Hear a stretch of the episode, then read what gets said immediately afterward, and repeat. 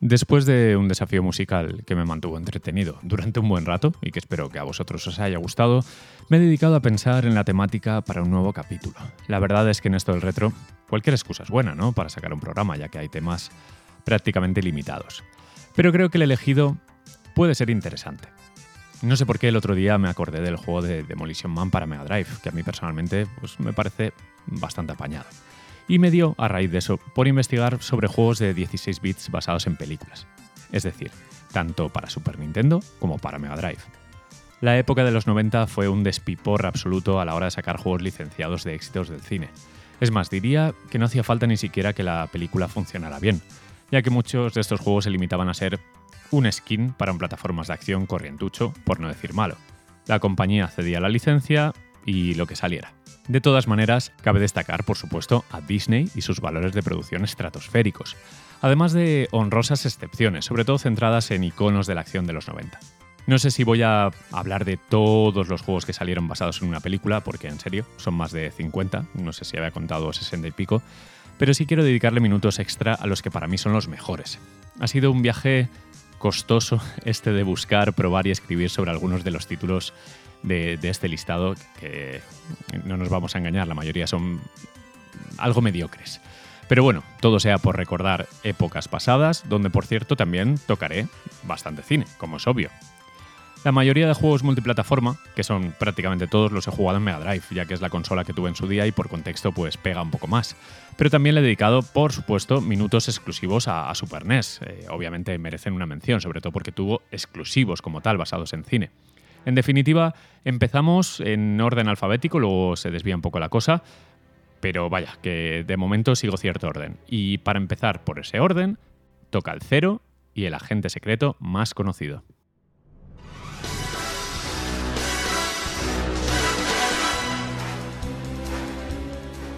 Pues sí, efectivamente empezamos el recorrido con 007 de Duel, el único juego de James Bond para 16 bits publicado por Domark, la que hoy en día podríamos decir que es Square Enix. Eh, Domark fue absorbida por Eidos, Square se fusionó con Enix, Eidos luego con Square Enix. Bueno, es un viaje un poco largo, pero para que tengáis contexto de lo que era en la época. Eh, publicado por Domark, como he dicho, y programado por Kremlin Software, que son unos completos desconocidos para mí.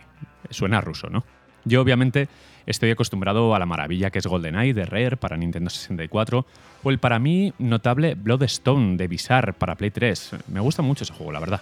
Pero en general, los juegos del espía inglés pues no han sido muy allá a lo largo de la historia y este es de los maletes. Se trata de una aventura ficticia con Timothy Dalton como prota y algunos malos típicos para tirar de homenaje, como por ejemplo Tiburón. En un juego de acción y plataformas con un control impreciso, una música machacona y en general un desarrollo caótico. Cuesta apuntar en diagonal, cuesta agacharse, cuesta esquivar balas, saltar plataformas, seguir el camino correcto ya que tienes que rescatar en un orden aleatorio a, unas chicas. Aunque tiene animaciones simpáticas y detalles de infiltración, como el esconderte detrás de puertas, en general es un juego mediocre y olvidable. Lo siento por empezar por este, pero es que la tónica va a ser muy parecida. Bueno, pasamos al siguiente.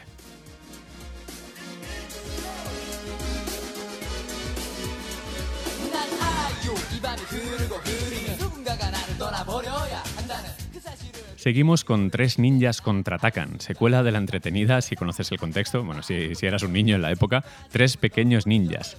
Eran los 90 y las pelis infantiles de niños superdotados en cualquier disciplina abundaban. Y yo, que era un crío, pues las disfrutaba, que si Cheque en Blanco, eh, Home Alone, o sea, solo en casa, la, la otra de Richie Ricón o como se llamara, de Macaulay Culkin. Bueno, la cuestión está en que este juego pues era tan mediocre como la peli en la que se basaba. Los tres niños, Tum Tum, Colt y Rocky, en un juego de acción demasiado blandito en todo.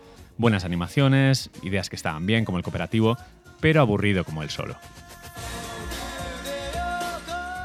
La que sí tuvo dos adaptaciones más que decentes para consolas de 16 bits fue la familia Adams, tanto el primero, que era muy rollo Krusty's Fan House, como The Adams Family Values, muy clon de Zelda.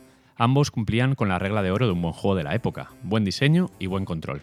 Aunque el plataformas era un poco disperso, por llamarlo de alguna manera, ya que tenía una estructura muy Mario 64 de elegir fase mediante puertas, se sentía bien con el mando en la mano. Las inercias eran correctas, el reto era justo no sé, muy contento en su día y ahora que lo he revisitado, pues no está nada mal. El segundo, pues eh, para este juego se optó por la fórmula Zelda Link to the Past, con Fétido como prota, en vez del padre, del difunto Raúl Julia, y tampoco salió nada mal. Eso sí, en su día, Johnny Papa de inglés avanzaba un poco por inercia, por pura suerte, y ahora que lo he vuelto a jugar, eh, se me hace cuesta arriba. Me, he vuelto muy cómodo con los juegos. O son arcades puros o son aventuras en las que me tengo que concienciar de, de, que tengo que echarle horas. Pero este, como es una cosa entre medias, pues ni fu ni fa.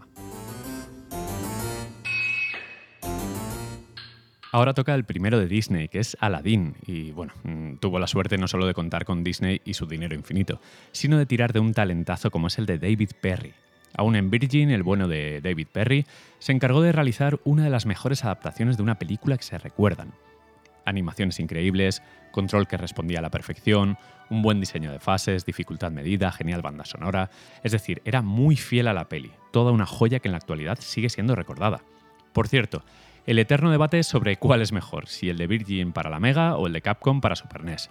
Yo os voy a dar mi opinión. Globalmente me parece mejor producto el de Mega Drive, pero el de Capcom, sin embargo, me gusta más como plataformas, lo encuentro como más preciso, más agradable de jugar.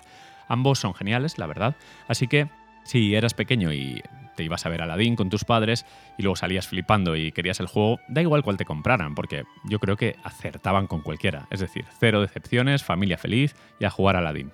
Me ha salido casi una pequeña poesía. De terceras partes va la siguiente sección, Alien 3, que tuvo versiones para Mega Drive y Super NES, ambos de Probe y muy similares en concepto, aunque en lo personal me quedo sin duda con el de Super. Ripley era obviamente la prota, y el desarrollo se centraba en avanzar a través de escenarios muy laberínticos, plagados de xenomorfos, de facehuggers, vaya, un caos absoluto. Variedad de armas, difícil como el solo, y quizás demasiado repetitivo y lioso, pero ¿quién iba a renegar en la época de un juego de Alien? Estaba muy currado, la verdad. La ambientación, brutal en Super NES, y el lanzallamas que venía de serie, que molaba mucho. El de Mega Drive no está mal, pero aquí personalmente creo que no aguanta la comparación. Aunque sin duda el que no aguanta ni una comparación ni nada es Regreso al Futuro 3 para Mega Drive. En fin, qué cosa tan mala. Se dividía en minijuegos a cada cual más estúpido, empezando por Doc en caballo esquivando cosas que aparecían en el mapa, te lanzaban cosas muy raras. Luego una galería de tiro en primera persona, muy estúpida. Una cosa rara en vista isométrica de Marty en un pueblo vaquero, tirando platos. Y la fase final con Marty a bordo de un tren, haciendo lo mismo con los platos, pero en scroll horizontal, o sea, un poco más clásico. El juego no dura más de 15 minutos, pero es que cualquier ser humano normal no dura más de 30 segundos jugando inexplicable, la verdad, porque no solo creo que es la peli más floja de Regreso al Futuro, sino que con una licencia tan interesante, hacer esto es que además un juego de 15 minutos, pero nadie aguantó, creo que nadie se lo ha pasado.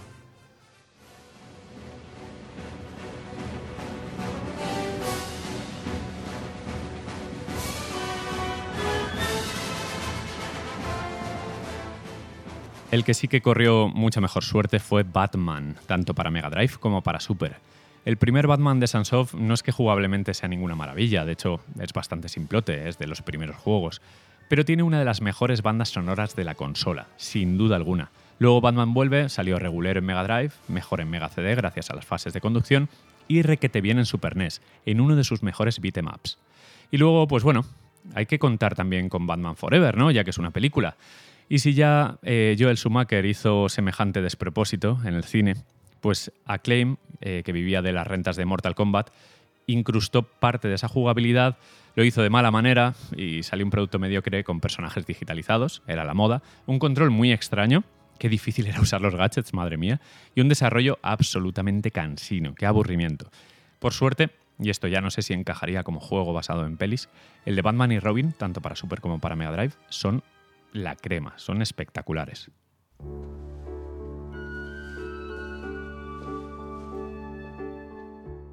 Toca otro de Disney que tenía en la lista, La Bella y la Bestia. Además, eh, tuvo dos juegos muy malos para Mega Drive y eso que eran de Disney.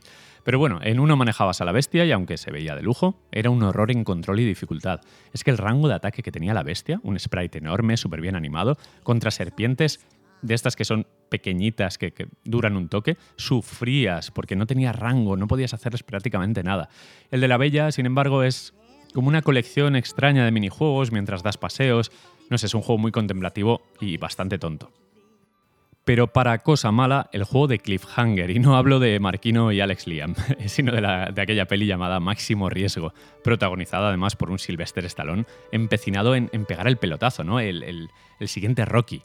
La película, a ver, siendo muy, muy buenos, muy benévolos, se dejaba ver y poco más.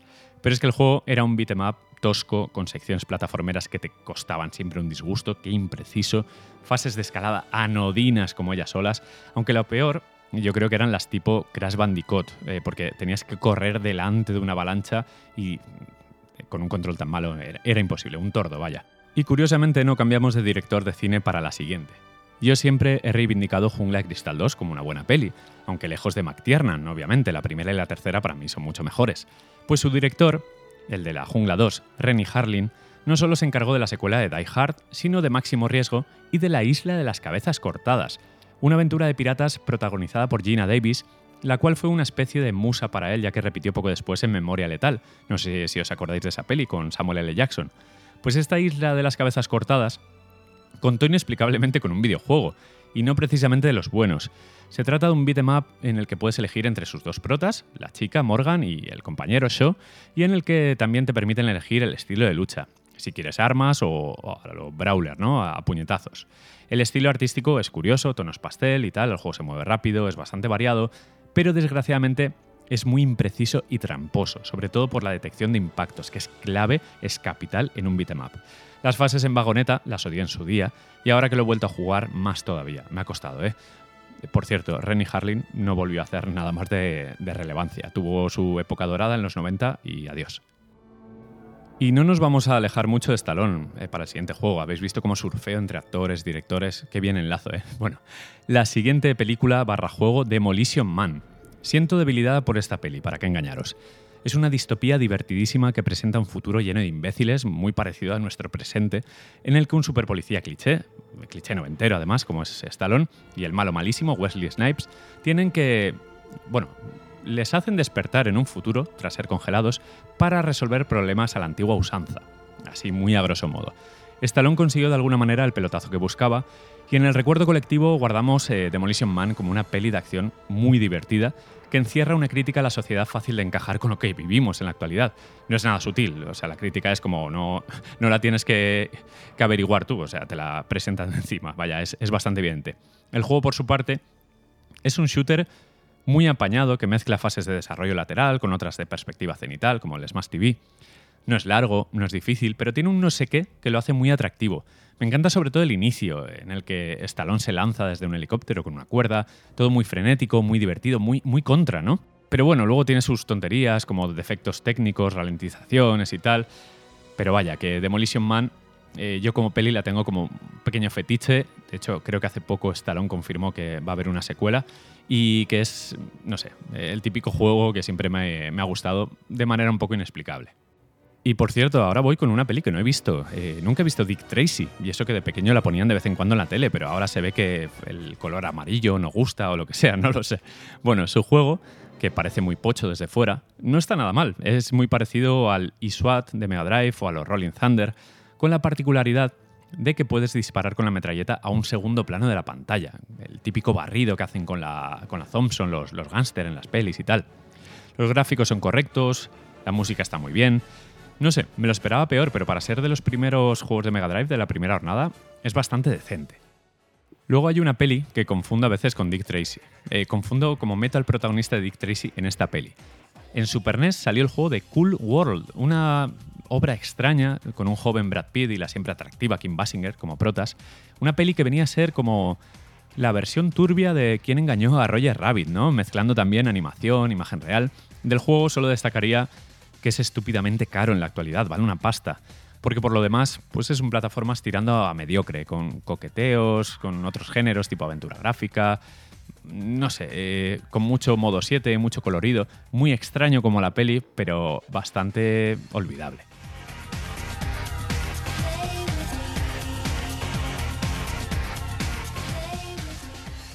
Uno que no sabía si meter en esta lista es el Dune 2 de Mega Drive.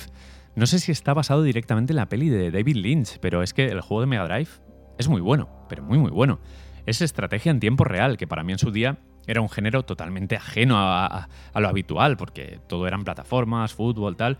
A mí me hizo descubrir ese tipo de juego y bueno, luego extendí ese dominio a Command Conquer, etcétera, etcétera. Se subtitula Battle of Arrakis, así que no sé si tiene relación con la peli, pero vaya, es un juegazo, o por lo menos lo recuerdo como tal, y si tiene que ver con la peli, es del top 5 fácil. Me voy a saltar morralla tipo fantasía, el solo en casa, el Home Alone, que he mencionado antes, o el dragón, el de la peli de Bruce Lee, para hablaros del cazafantasmas de Mega Drive.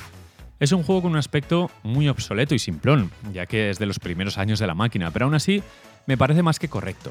Tres personajes a elegir, cada uno con sus características, que si más rápido, eh, salta mejor, se mueve más ágil, tal. Un aspecto súper deforme, muy simpático, cabezones, pequeñitos, y un desarrollo sencillote mezclando plataformas y acción. Es el típico juego correcto, correcto.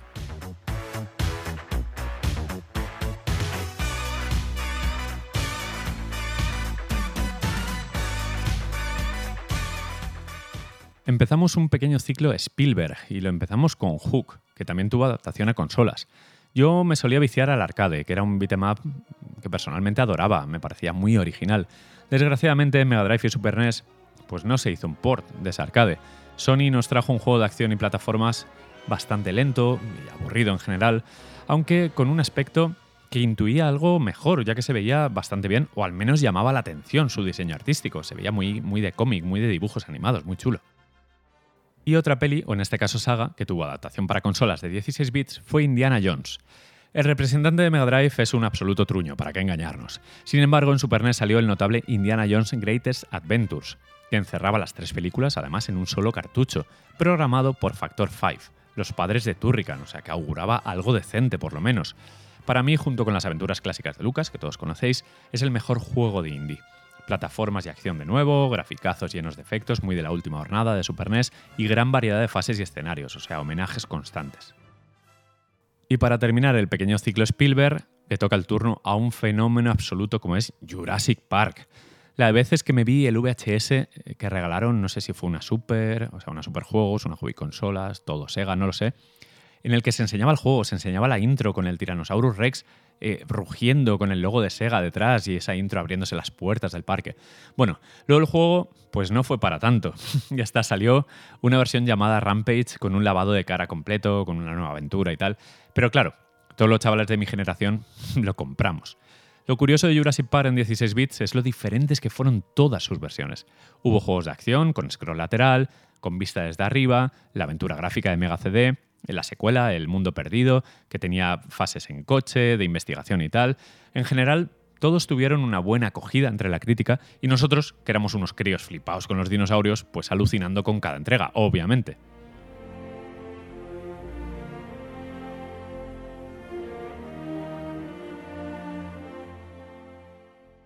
Casi en la misma línea temporal seguía Disney por su parte sacando juegos buenos basados en sus grandes éxitos. El libro de la selva es uno, que estaba muy bien, y El Rey León es otro súper ejemplo para esto. Este último, aunque a mí me parecía un juego realmente difícil y me costó, Dios y ayuda, lanzar a Scar por el abismo en la última fase, si es que llegabas a ella, porque tenías que pasar por el cementerio de elefantes, por la, esta, la fase esta de los troncos de la cascada, que me parecía súper aleatoria. Estaba muy bien, estaba hecho con mucho cariño, pues, la música, las escenas, los bonus, acuerdo con los bonus de los bichos, de los escarabajos. Estaba bastante bien y fue uno de esos super éxitos, tanto en cine como en videojuegos, que reunieron pues un poco lo que se pedía a Disney, ¿no? Calidad en animación, calidad en videojuego. Y mientras tanto, mientras Disney, Jurassic Park y tal, pues los héroes de acción seguían con pocheces tipo Juez Dredd, que era parecido al Demolition Man, pero bastante más monótono, y el último gran héroe, una peli que voy a reivindicar siempre como una pequeña joya del casi siempre genial John McTiernan, que ya ha aparecido varias veces. Pues este último gran héroe recibió un juego ridículo donde ni siquiera el prota, Schwarzenegger, el sprite, tenía pinta de Schwarzenegger. Es decir, podría ser o el panadero de tu barrio con una gabardina marrón, o el típico violador del parking, estos famosos de los años 90. Es que era horroroso. Pero bueno, una lástima. Sin embargo, todo el mundo recuerda para bien a Michael Jackson y su Moonwalker, ese juego tan loco en el que rescatabas niñas y hacías bailar a los enemigos. Es decir, toda la genialidad, toda la imaginación, todo el talento de Michael Jackson en un juego igual de loco que él. a mí me, me gustaba mucho ese juego y eso que con el tiempo lo analizas y dices, bueno, ¿qué, es esto? Esto es un poco tal que así. Pero yo encantado. Y, y me gustaría tener una copia, por cierto, porque en su día creo que la perdí, la vendí o a saber. El que nadie se esperaba que fuera bueno, y sin duda lo fue, es el Power Rangers de Movie. Reconozco haber sido muy fan de estos personajes. Eh, ¿Qué le vamos a hacer? Yo me veía la serie siempre que podía y no dudé en ir al cine a ver la peli. Es lo que tiene haberse criado con Bioman, con Jiban, con Winspector y todas esas series japonesas, no sé cómo se llaman, Sentai o algo así, era eh, Kamen Rider, Ultraman, etc. Bueno, pues el juego de Power Rangers era un beat'em apañadísimo, tanto en la Super como en la Mega. Una agradable sorpresa que además, al menos en Mega Drive, que es el que me alquilé, tenía cooperativo y una banda sonora cojonuda, porque el tema de Power Rangers era un vicio.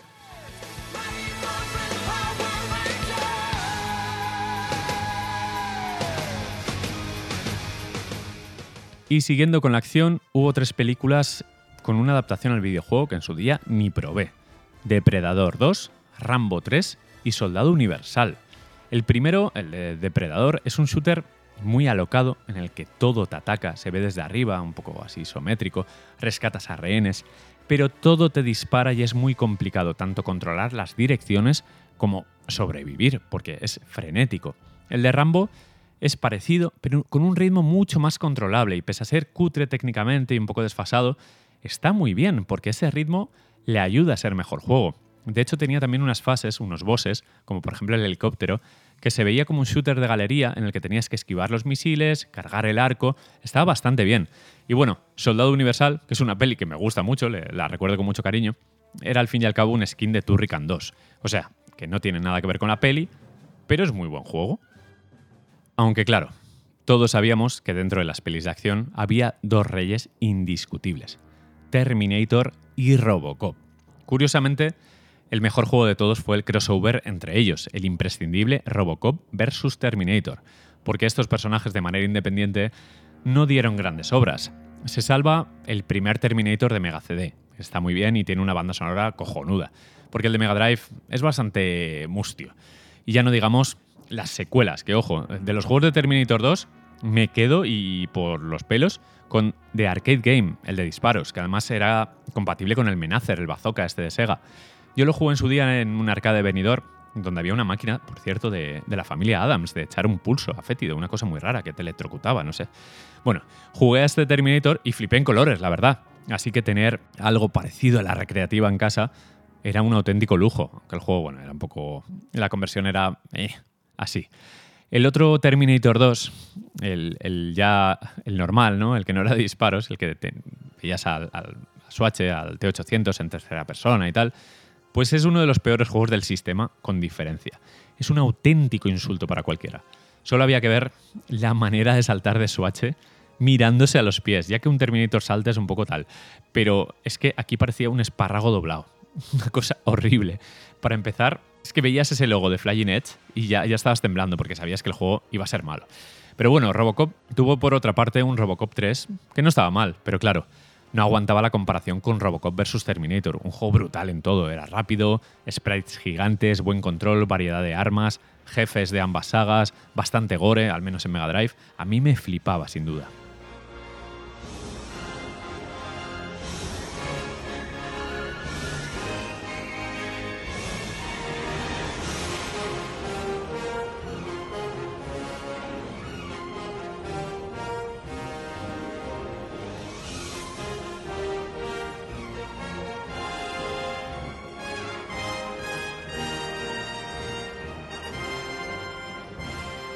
Ya no me quedan muchos juegos en el tintero. Eh, vamos bastante rápido, ¿no? Pero bueno, eh, es un repaso eh, porque no hubo tantos buenos, así que tampoco me voy a atascar hablando 20 minutos de cada uno.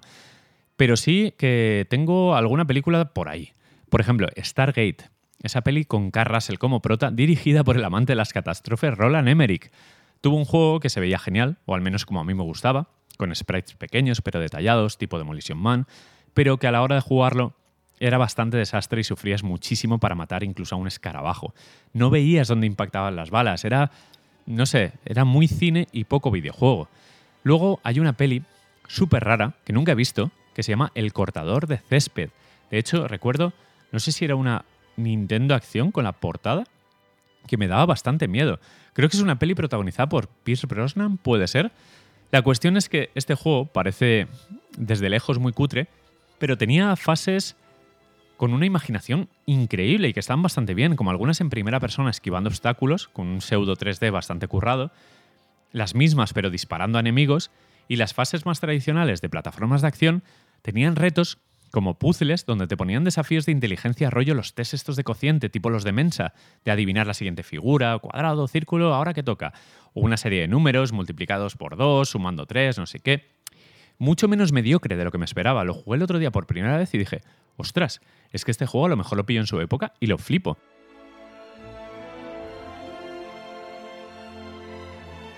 Que no se me olvide, por cierto, True Lies o Mentiras Arriesgadas, una de las películas más divertidas de James Cameron, el maestro. El juego es una joya oculta del catálogo de Mega Drive. Se ve desde arriba, como esas fases alternativas de Demolition Man, las del Contra 3 de Super NES, es más TV, bueno, y tantos juegos, y tiene un control con unas físicas mucho más trabajadas que la mayoría de juegos de este estilo, ¿no? Es, tiene peso, tiene física, tiene da gozo controlarlo. Es uno de los juegos que siempre defiendo cuando alguien se pone a rajar de, las licencias y tal. Y, vamos, una peli tan poco videojuego quizás para la época, porque no había como un personaje, no había un robot, no había un alien, no había... Era mucho más de andar por casa en mentiras arriesgadas. Pues tuvo una adaptación y estaba bastante bien. De Disney quiero destacar, para acabar con el listado Disney, con Pocahontas, que mezclaba puzzle y plataformas con un estilo pausado, como podía ser, por ejemplo, el del genial Flashback, y el brutal Toy Story, que era un despliegue de efectos en fases súper variadas. Había un FPS con los alienígenas estos del gancho, había una fase tipo Mario Kart con un pseudo modo 7 muy chulo para Mega Drive, había también una fase a los Micro Machines, una de infiltración en los recreativos. Estaba muy bien, creo que era de Traveler's Tales. Y bueno, del, de Pocahontas no he dicho mucho, pero eh, a mí el rollo este de absorber espíritus de animales para quedarte con sus habilidades como la velocidad y el salto de una gacela, eh, la habilidad para nadar de una nutria, el tener que cambiar con el mapachito ese para pasar por sitios donde no cabía la chica, no sé. Estos dos juegos, la verdad es que para ser de los últimos que salieron de Disney para Mega Drive y Super NES, a mí me parecen la leche. Aunque Pocahontas, no sé si llegó a salir para Super. Yo es que solo recuerdo el videoclub y la portada, me la alquilé. Me gustaba Pocahontas, me gustaba la banda sonora, me la compré con el primer CD de, de, las Spice Girls. Era un niño influenciable. Y la verdad es que el juego, pese a ser de una peli un poco más moñas para un chavalín, pues estaba, estaba cojonudo. Y bueno, Toy Story, eh, os lo he dicho, súper variado, original y una, una bestia técnica. Me dejo algunos de Super Nintendo como el juego de Beethoven, la peli del perro. sí, hubo un juego de Beethoven, nadie sabe por qué. El juego de la máscara, del que vi la peli hace poco y ha aguantado muy bien el paso del tiempo. El de Arma Letal. El infame en todos los sentidos Daniel el Travieso. La caza del Octubre Rojo. O el de la peli de los Picapiedra.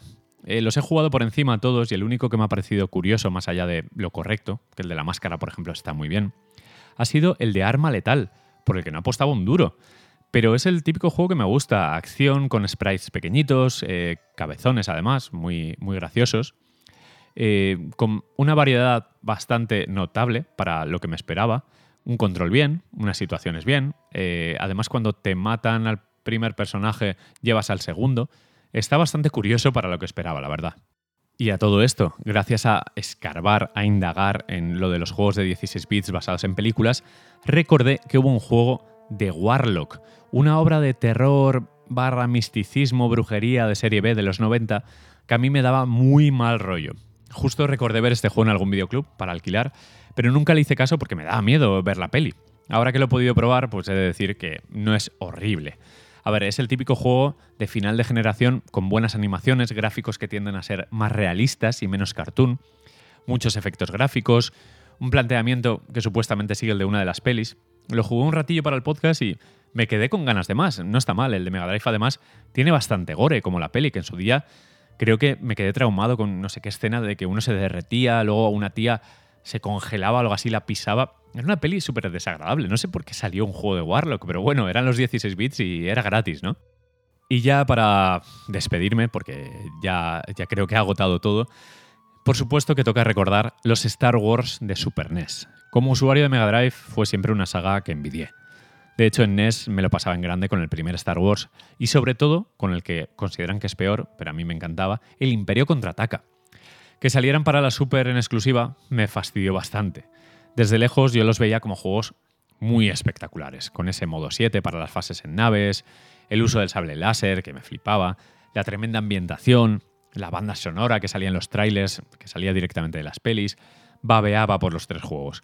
Con los años conseguí una Super, y aquí tengo en la estantería detrás de mí los tres juegos, eh, las tres películas, 4, 5 y 6, eh, originales, con su caja, su manual. O sea, era una espinita clavada. Supongo que, a ver, es cosa del contexto, pero una vez jugados, pues me han parecido más locos de lo, de lo que recordaba. Y me refiero sobre todo a la dificultad, que me parece que es, es una locura, está desproporcionada. Me siguen pareciendo juegos muy espectaculares, sobre todo porque tienen un envoltorio inmejorable como es Star Wars, pero no los metería en un top si me pusiera a hacerlo. Es decir, en su día seguramente me habrían gustado más, pero ahora me parecen muy bonitos, pero son desquiciantes, o sea, no ha avanzado casi nada. También es que me he vuelto un paquete.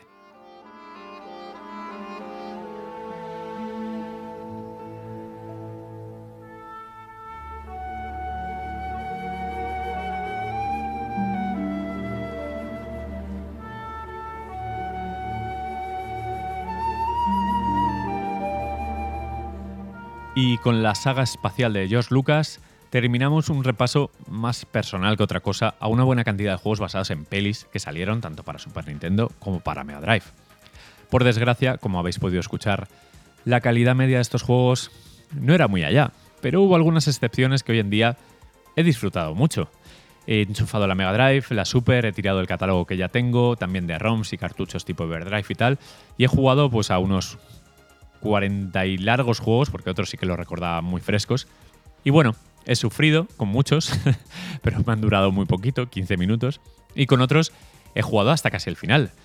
Disney, obviamente, encabeza lo mejorcito. Eh, algún tropiezo como Fantasía, los juegos de la Bella y la Bestia, pero en general un gran nivel. Aladdin en el top, junto con el Rey León. Los héroes de acción han sido maltratados por norma general, no importaba tanto mantener la reputación porque eran pelis un poco incógnita, pero si me tengo que quedar con uno, me quedaría sin duda con el crossover entre Robocop y Terminator. No existía la película, era, era una fantasía para todos los niños, pero el juego, me quito el sombrero, está súper bien. Y en fin, que con el tiempo se ha ido perdiendo esta costumbre de adaptar películas al videojuego, por eso, imagino, de los costes de producción y las consecuencias fatales que puede tener no vender bien aunque por suerte hay iconos tipo Alien que siguen apareciendo de vez en cuando, como por ejemplo con el genial Isolation. Hay otros juegos como Terminator Resistance, creo que se llama, que no están nada mal, pero ya salen a la venta directamente en DVD, ya, ya entendéis la comparativa ¿no? con el cine, que son como de menor presupuesto, menor publicidad, valores de producción un poco más mundanos. Y es una pena porque, a ver, yo lo entiendo. Eh, tampoco la acción ha cambiado mucho en el cine con el paso de los años. Ahora vuelve con algunas, algunas joyitas tipo John Wick, algunas producciones como por ejemplo la de Six Underground, esta de Netflix, a mí me encantó, o la de Tyler Rake. Está como resucitando la, la acción cliché, pero entiendo que ya los iconos, los ídolos, pues son otros. El mundo ha cambiado, no sabemos si para bien o para mal, pero ha cambiado. Y no es lo mismo. Pero bueno, eh, por eso he tirado de, de, All Game Plus para traeros un poco lo, con lo que me he criado, ¿no? Tanto con juegos como con pelis. Pues eso, que espero que hayáis disfrutado de este repaso y a ver si se me ocurre de qué más hablaros para el próximo, porque bueno, soy, soy de mecha corta, yo enseguida imagino no sé qué y, me pongo a escribir. Como siempre, eh, me podéis seguir en Twitter en arroba oldgplus o arroba muquita, donde hablo de todo un poco un golpe de codo amistoso a todos, que todavía seguimos con el virus por ahí, y nos escuchamos, espero que pronto. Un. iba a decir un abrazo, pero todavía no, la coletilla, ¿no? golpe de codo y hasta otra. Chao.